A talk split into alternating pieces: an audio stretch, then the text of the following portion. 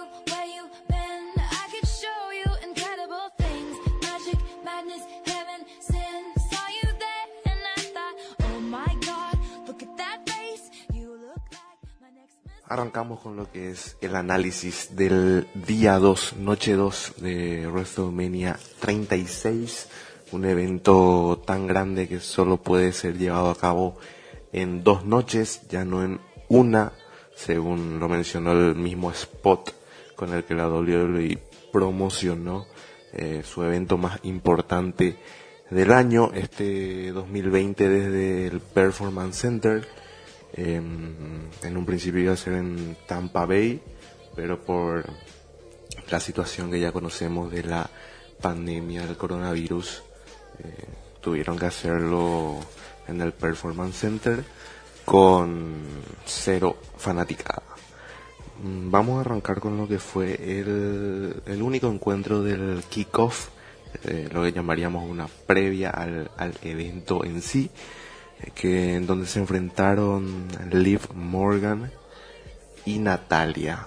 En, en lo personal, eh, yo suelo ser muy exigente con lo que es WrestleMania porque se supone que es el evento en el que la WWE pone todas sus fichas año a año, el que más dinero le, genera, eh, el que más números en ratings y en compra de pay-per-view también genera, por lo que también eh, se entiende, pero de cierta forma eh, a mí me molesta que, que no haya historias previas, o sea, que no haya rivalidades construidas, que no haya historias contadas, como es en el caso de esta lucha de kickoff.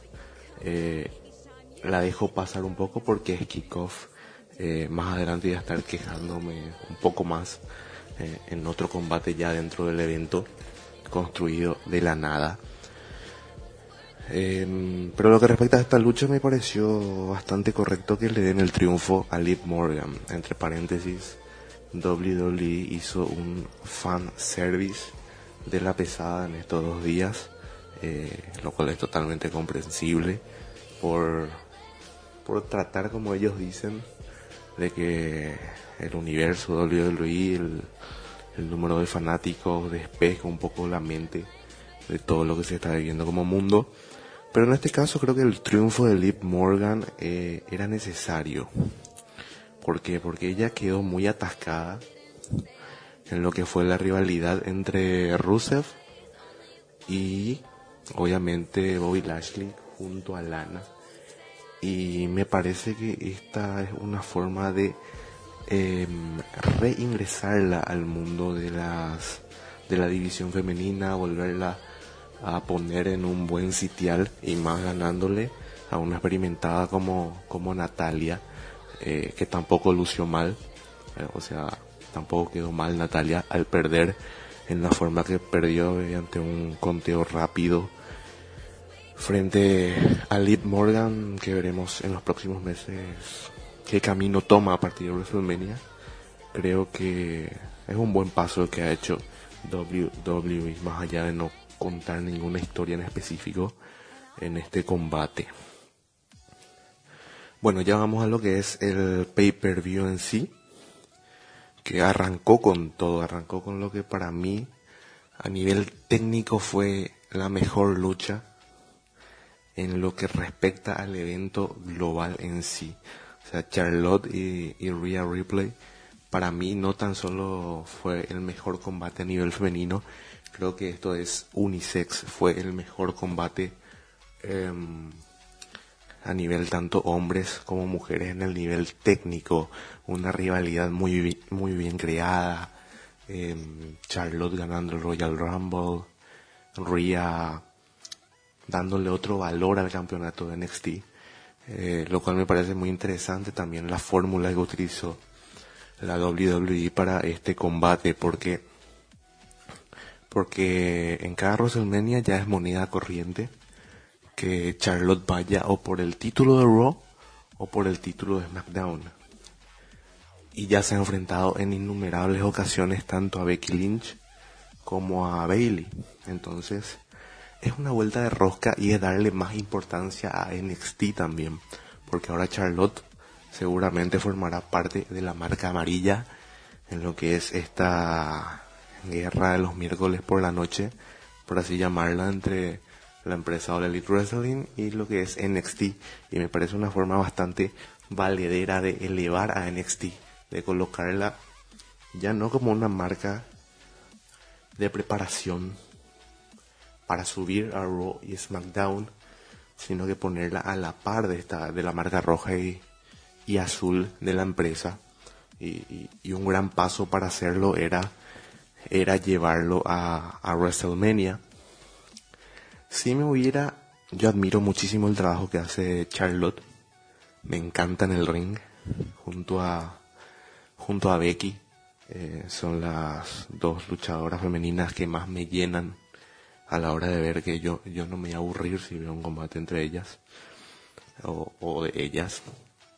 Pero me parece que eh, de cierta forma era necesario un triunfo de Rhea eh, para poder elevar más el estatus de campeona que ella venía teniendo. Eh, pero también entiendo que la WWE planea que Charlotte Flair sea la cara visible de NXT de ahora en más.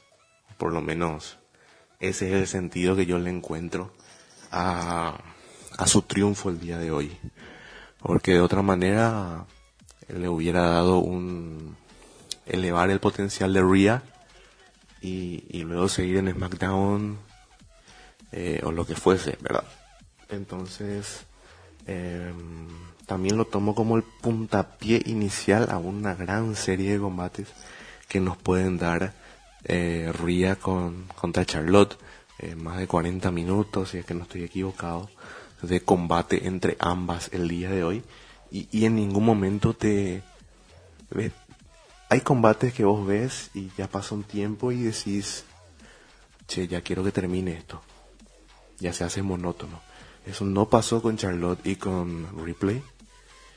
Eh, lograron llevar un ritmo excelente eh, movimientos sorpresivos de ambas y, luego con, la figura 8 prácticamente de Charlotte Flair en el centro del ring para asegurarse un nuevo campeonato de NXT. Como dije hace un rato, eh, yo prefería que gane Replay, pero también entiendo la movida de que Charlotte se quede con el título amarillo y, y pase a darle más importancia todavía a la que ya tiene a la marca amarilla de NXT. El segundo combate del pay-per-view bueno, ahora sí vamos a quejarnos un poco porque se enfrentaron Bobby Lashley junto a Lana. En frente estuvo Aleister Black. Eh, el combate en sí no me desagradó. Eh, fue entretenido por lo poco que duró también. Pero creo que en WrestleMania, en un evento como el WrestleMania, eh, el, el storytelling, el, la historia que tenés que llevar por los meses eh, en los que se prepara el evento, que digamos el camino a WrestleMania arranca desde el Royal Rumble y desde el Royal Rumble hasta hoy eh, no se vio qué hace que Bobby Lashley y Aleister Black se enfrenten en la vitrina de los inmortales. O sea, es algo que pinto, pinto. De la nada dijeron, bueno, eh, Bobby puede hacer una gran lucha contra Aleister. Vamos a meterla. Eh, ¿Cómo arranca el conflicto? ¿Por qué son rivales? ¿Por qué se enfrentan? Nada. Esto de WWE es el clásico de WWE a la hora que no tienen un kickoff y, y bueno, y le ponen, arman una rivalidad en un SmackDown y, y de eso ya sale una lucha, pero esto es peor porque ni siquiera se armó una rivalidad en ni siquiera en los últimos 10 minutos de algún show anterior a WrestleMania. Tipo, en una misión, creo que fue de, no me acuerdo si Raw o SmackDown, de las últimas semanas, ya dijeron, bueno, Bobby Lashley se va a enfrentar a Aleister Black. Eh, luego podemos hablar de la lucha. Y yo lo que rescato de esta lucha es que eh, al fin parece que van a dejar que Lashley se separe de Lana. y, ahí podamos ver bien el potencial de Bobby como un powerhouse heel eh, que lo ha hecho también en otros lugares como Impact Wrestling y, y esta historia entre que tuvo con Rusev y, y Lana el triángulo amoroso creo que eh, a las figuras masculinas en este caso Rusev sin estar en WrestleMania ya borrado del mapa hace un tiempo y, y Bobby con la compañía de Lana hoy en día eh, fueron muy perjudicados con esta historia amorosa. Em, pero en la parte final de este combate, Bobby Lashley lo tenía controlado a Aleister Black y Lana desde el costado le dice que lo parta con una lanza. Él se prepara para esta lanza y mágicamente Aleister Black saca la Black Mass de la nada, la patada suya y, logra llevarse el triunfo y, y luego ya un cruce de miradas bastante tenso entre Lashley y, y Lana, lo cual da un posible hincapié en que ese dúo se puede romper y Lashley volver a ser un individuo solitario en la WWE y a ver si de ahora en más se le puede dar ese combate tan anhelado que él tiene, que es el enfrentamiento frente a Brock Lesnar, de quien ya vamos a estar hablando un poquito más adelante. Pasamos eh, a la otra cara de la moneda, la tercera lucha de, de la noche, de la noche del día 2 de WrestleMania 36 fue la de Otis y Dolph Ziggler. Sí, en el combate anterior hablábamos de una em, de la poca capacidad de crear una historia entre dos grandes talentos como Lashley y Aleister. En este caso es totalmente lo contrario. Parecía una de esas historias repetitivas de la WWE de amoríos y, y- y cosas así. Pero realmente Otis, Ziggler, Mandy Rose, eh, todos los que formaron parte de este triángulo cuadrado al final, eh, amoroso, terminaron contando una historia de meses que, que terminó eh, con un combate entre Ziggler y Otis en el magno evento. Un combate que es uno de los feudos que mejor se trabajaron recién en el último SmackDown previo a WrestleMania eh, se sabe la trampa de Ziggler como para que Otis no llegue a tiempo a la cita con Mandy Rose. Y hoy en, en el combate cuando parecía que el triunfo estaba del lado de Ziggler apareció Mandy Rose un golpe bajo para el show off y Otis consiguiendo la victoria y, el momento icónico, su momento WrestleMania que fue el beso con la con la rubia, con Mandy Rose, Eh, un momento WrestleMania que, creo que todo el mundo esperaba. Eh, Otis es de esos personajes con, con los que no podés, a los que no puedes odiar realmente, por, porque tiene un ángel, tiene un carisma y, y esta historia eh, lo ayudó aún más a, poder llevar adelante ese personaje.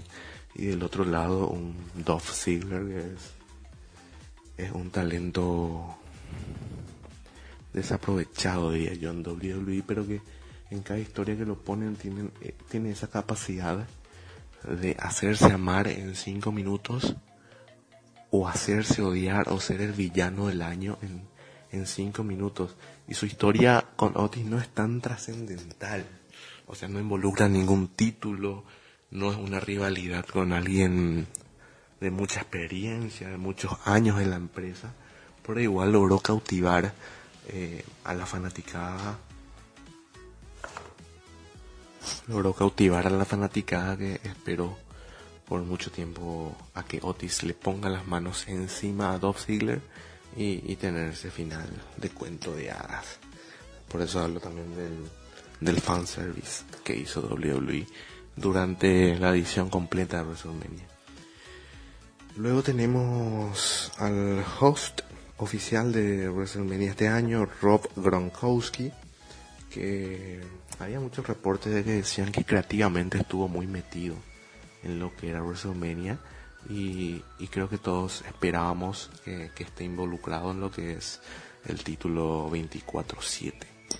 Eh, creo que eh, acertamos todos, eh, lo que no acertamos fue que justamente le haya ganado el título a su amigo a, Mojo Rawley y se haya convertido en el campeón 24-7 y luego de eso abandonar el Performance Center para que Titus O'Neill ocupe su lugar eh, como host.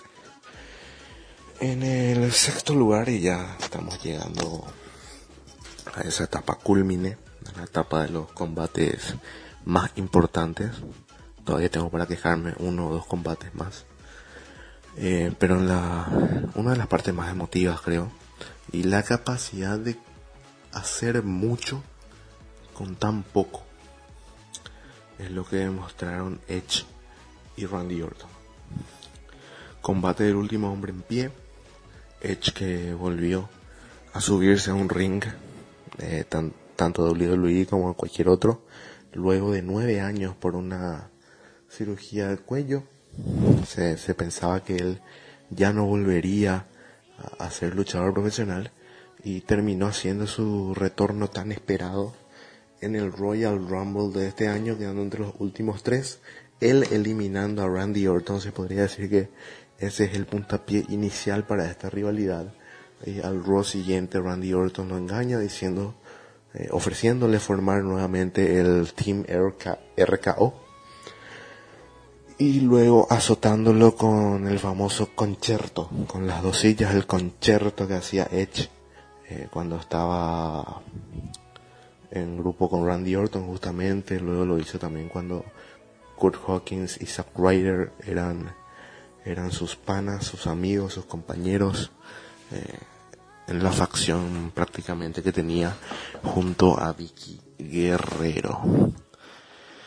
Em, este combate tuvo un inicio muy bueno, un inicio muy bueno, inesperado, que, que eso es lo importante también en este tipo de combates en los que uno ya más o menos va testeando y, va sabiendo lo que lo que va a suceder.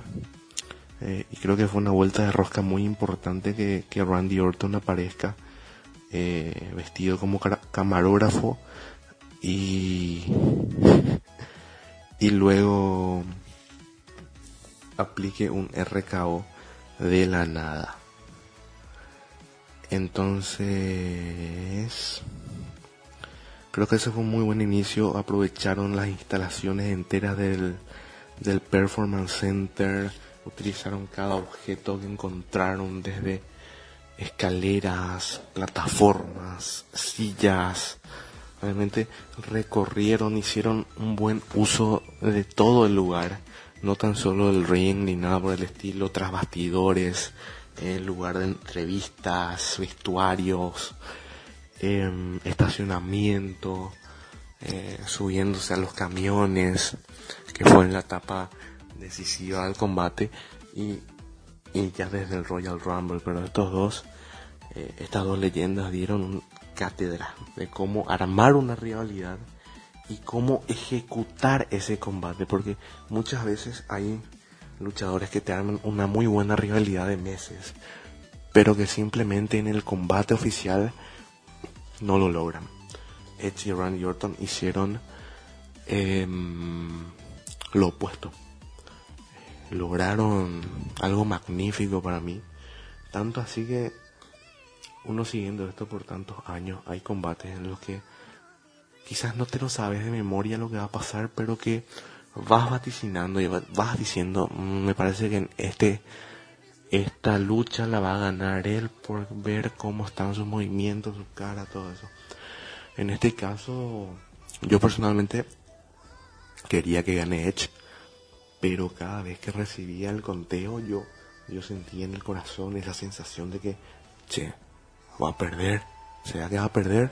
O sea, lograron contar una historia y lograron que el público se meta en esa historia sin que nadie o prácticamente nadie sepa el desenlace de esta historia y también un final simbólico a más no poder con Edge encima del camión eh, aplicándole el concierto eh, con las dos sillas eh, y también con, con, su cara ya denotando emoción al borde de las lágrimas la superestrella categoría R derrotando a su gran amigo Randy Orton. Decir que son amigos. Em, y y claro también ese ese temor que uno tiene al ver a Edge ah, por las lesiones por las que él ha pasado.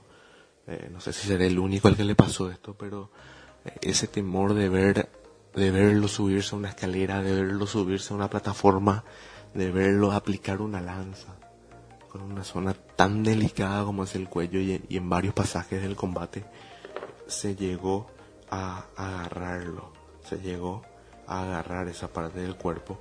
Entonces, a mí al menos en cierta parte de la lucha me dio, me dio ese miedo, me dio ese miedo, che, ojalá no se golpee más.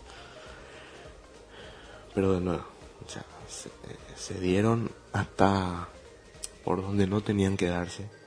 Contaron una historia de odio entre ambos.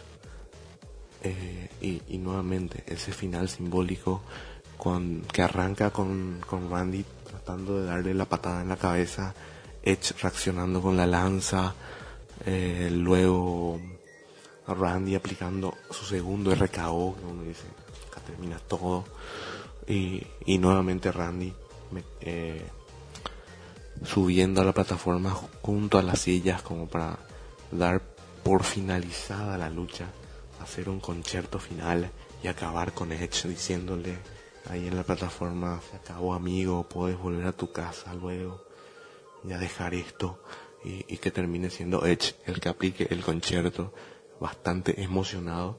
Eh, a mí me conmovió bastante esta lucha porque, porque fueron capaces de contar una historia desde el inicio de la rivalidad hasta el final de la lucha, que eso involucra más de dos meses entre el Royal Rumble y WrestleMania.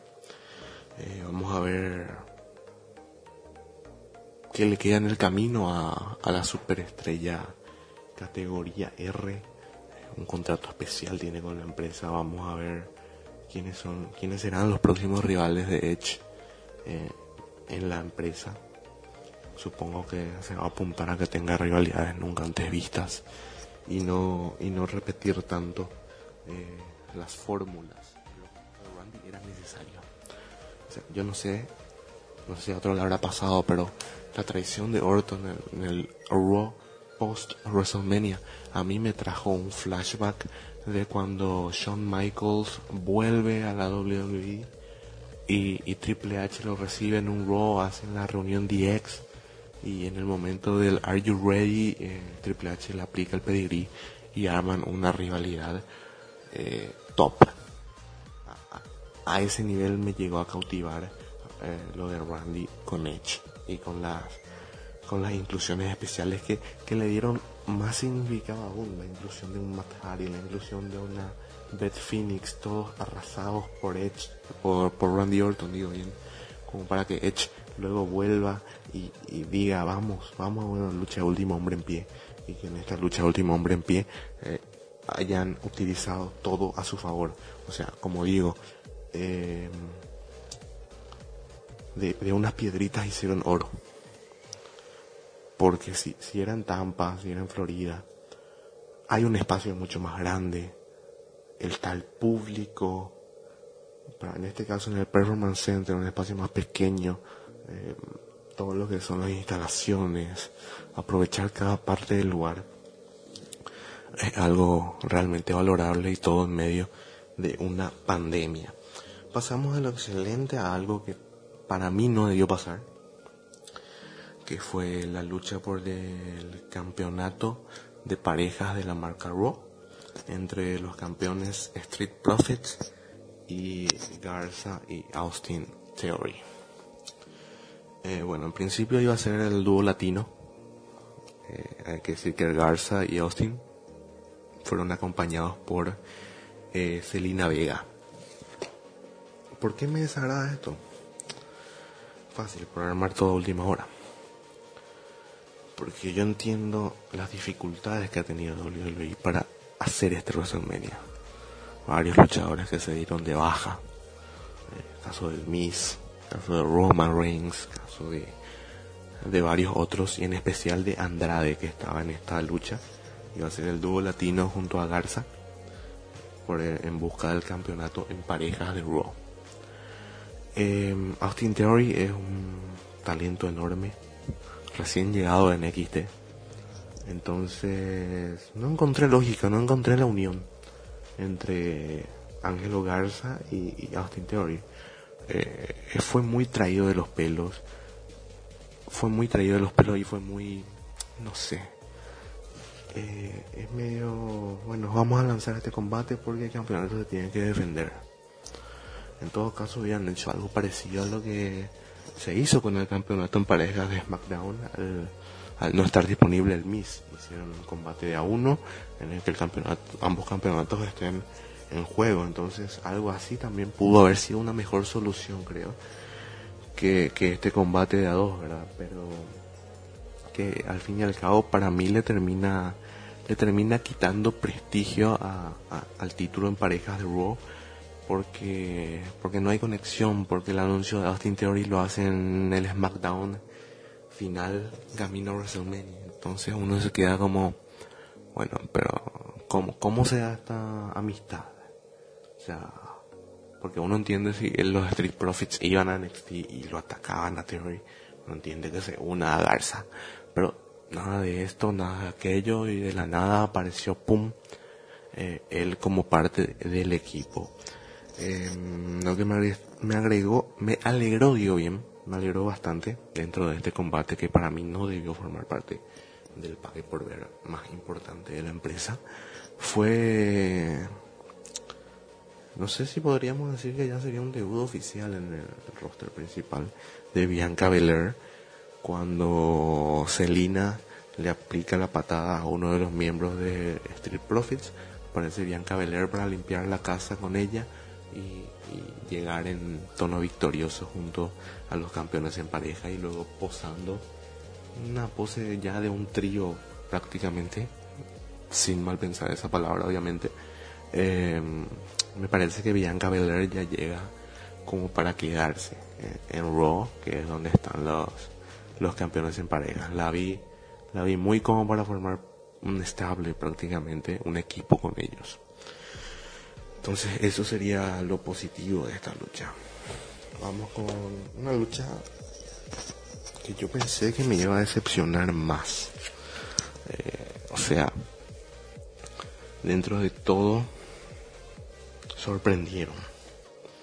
En lo que sería la lucha de eliminación entre cinco por, por el campeonato femenino de SmackDown. La campeona Bailey defendiendo ante su amiga Sasha Banks, que dicho sea de paso, todos esperaban el, el cambio a héroe, a heroína de, de Sasha, cosa que finalmente no pasó. Eh, Bailey contra Sasha, contra Lacey Evans, contra Naomi, contra Tamina Snuka.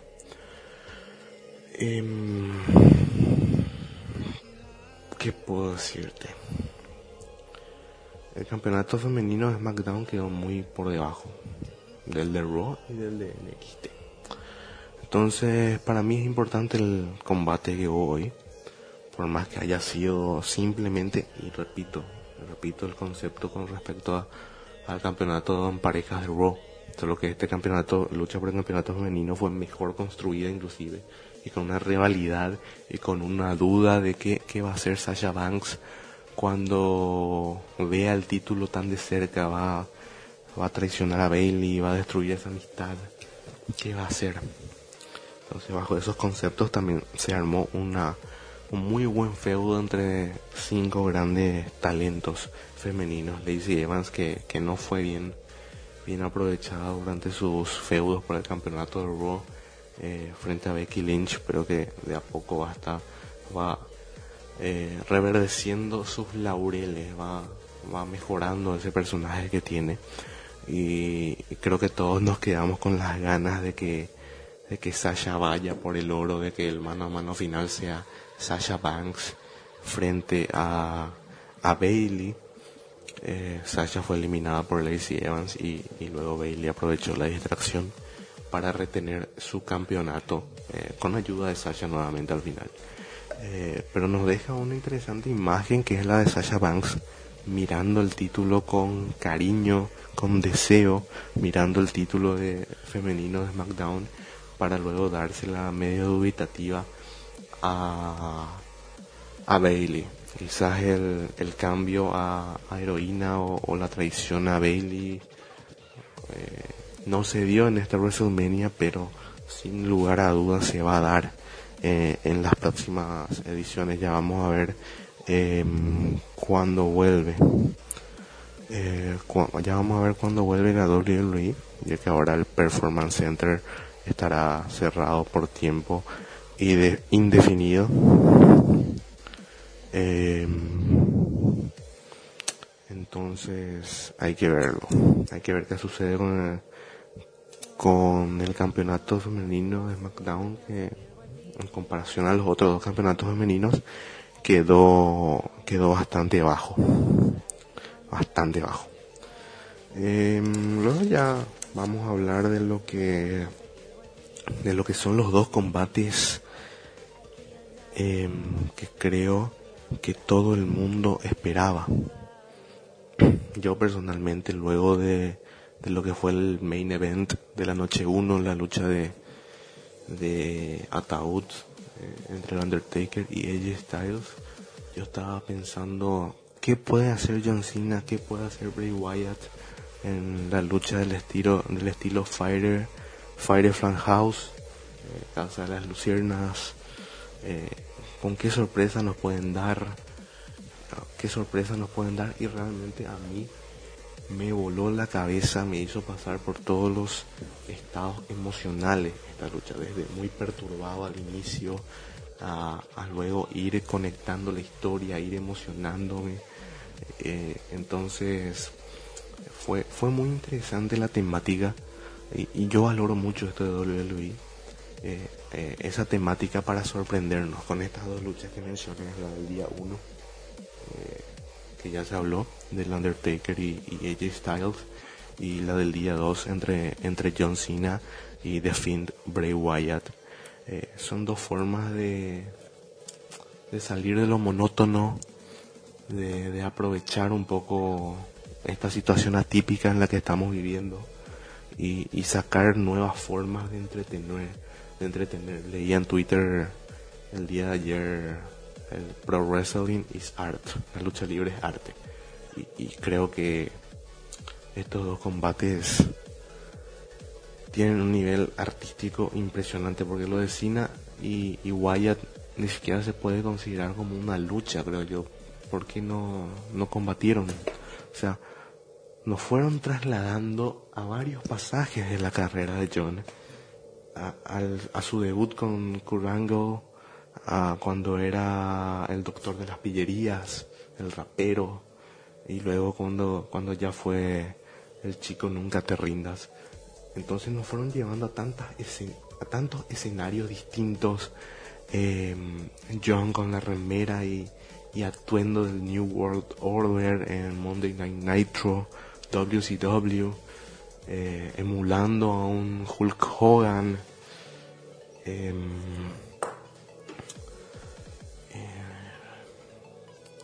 poniéndonos de vuelta en la imagen de, de WrestleMania 30 cuando Bray le da la silla así, como para que libere sus demonios y, le dé un silletazo. Realmente muy emotivo. Eh, fue algo que no vemos todos los días y no vamos a ver todos los días seguramente, eh, porque no es, eh, no es la esencia de la lucha libre. Pero tampoco está mal, porque atrapa al público, atrapa al público en todos sus, en todo su esplendor creo que todo el mundo quería ver che, eh, cómo termina esto, qué pasa acá, cuándo empiezan a pelearse. Y, realmente no había pelea porque es, es un monstruo como el fin. Entonces era contar una historia más que nada. Y, y, ellos lo hicieron muy bien desde la vuelta de Cena en SmackDown, en la que Bray le, lo desafía a, a una lucha en WrestleMania y, hasta al, desafío de en donde Cena decía que Bray no, no era un o sea era un talento sobrevalorado. Es el momento también en que Bray le, le ofrece esta estipulación totalmente distinta que termina con la transformación final de Bray a, al Fiend y, y con el Garfio mandibular eh, haciendo que, que Cena pierda el conocimiento y, y luego la cámara que enfoca a, a Titus O'Neill una cara de sorpresa diciendo no sé qué es lo que pasa. O sea, la historia en general fue demasiado bien contada y, y me parece que el día de mañana cuando Bray, eh, yo pongo mis fichas en él, cuando Bray sea un miembro del Salón de la Fama de la WWE, eh, él va a poder mirar a los ojos a John Cena y, agradecerle estos momentos WrestleMania que son donde, donde se construyen las leyendas también. Eh, porque vamos a ser sinceros, luego de Super Showdown en Arabia, cuando Bray pierde el campeonato frente a Goldberg, em, todo el mundo decía, ah bueno, se trabajó tanto en el personaje de The Fiend que luego viene Bray Wyatt y luego viene Goldberg, digo bien, y y lo destruye por completo. ¿Qué va a pasar en WrestleMania? ¿Cómo continúa el personaje? son preguntas que todos nos hicimos en ese largo camino a WrestleMania. Y, y John Cena cuando, cuando el fin iba cayendo, lo levantó y armó una historia demasiado interesante eh, eh, con, con Bray Wyatt y que termina posicionando incluso mejor de lo que hubiera estado como, como campeón de WWE, campeón universal. Eh, en síntesis, un segmento que te vuela la cabeza y que estoy seguro marcará historia en WrestleMania, eh, la lucha de la casa de las luciernas entre John Cena y Bray Wyatt, un momento WrestleMania para la historia. Eh, y, y obviamente luego vamos ya a lo que es el evento central de WrestleMania, que es la lucha entre el ganador del Royal Rumble 2020, Drew McIntyre, y el campeón de WWE, Brock Lesnar. Quiero tomarme unos minutos para hablar de Lesnar. De Lesnar. Eh, mucho se habla eh, los chistes de empleado del mes, porque trabaja poco en la empresa, lucha poco. Pero yo no encuentro otro talento dentro del negocio en sí de la lucha libre de Estados Unidos, combinando todas las empresas, que logre lo que Lesnar logra con sus rivales. Logra potenciarlos a un nivel de popularidad y a un nivel técnico, o sea, poderoso. Hoy, hoy Drew McIntyre, luego de WrestleMania y ya con el título en brazos, es es puede ser catalogado como un tipo demasiado poderoso, porque Lesnar hizo que Drew McIntyre se viera como un tipo súper poderoso. Porque si no hay buena predisposición de, de Lesnar, eh, la estrella no va a lucir bien. Y, traigo como ejemplo lo que fue su lucha en WrestleMania pasados eh, con Dean Ambrose, que hace poco Dean contó que que él quería armar una buena realidad, Lesnar le decía que deje, Lesnar no se mostraba interesado. En este caso se ven cosas contrarias a lo que menciona el ex WWE. Em, me parece que todo lo que está logrando McIntyre a nivel de popularidad, a nivel de powerhouse, a nivel de babyface, es impulsado por un Brock Lesnar implacable, un Brock Lesnar que tiene que ser muy poderoso para ganarle y, y potenciado semana a semana por esto, McIntyre logró entrar al evento central hoy, aplicarle, si no me falla el conteo, le aplicó cuatro Claymores para llevarse el título máximo de la empresa. Pero, pero en general quiero alabarlo a Brock. Brock Lesnar, un eh, trabajador a tiempo parcial, pero el luchador que entra en rivalidad con Lesnar, no sale siendo el mismo. Sale siendo alguien potenciado al millón. Entonces, vamos a ver lo que depara para Drew McIntyre. Esto, vamos a ver si sigue siendo esto una tendencia de que el que lucha con Lesnar gana un estatus. Lo vemos con, con Roman Reigns, Seth Rollins. O sea, el que entra en una realidad buena con, con Brock Lesnar sale con un nivel distinto de esa rivalidad. Y, vamos a ver cuánto tiempo le dura este campeonato a, a Drew McIntyre. Que, luego de muchos años el, el elegido logró llegar al título máximo. Y bueno, creo que esto es todo por lo que fue la segunda noche de WrestleMania, un WrestleMania eh, bastante atípico, bastante fuera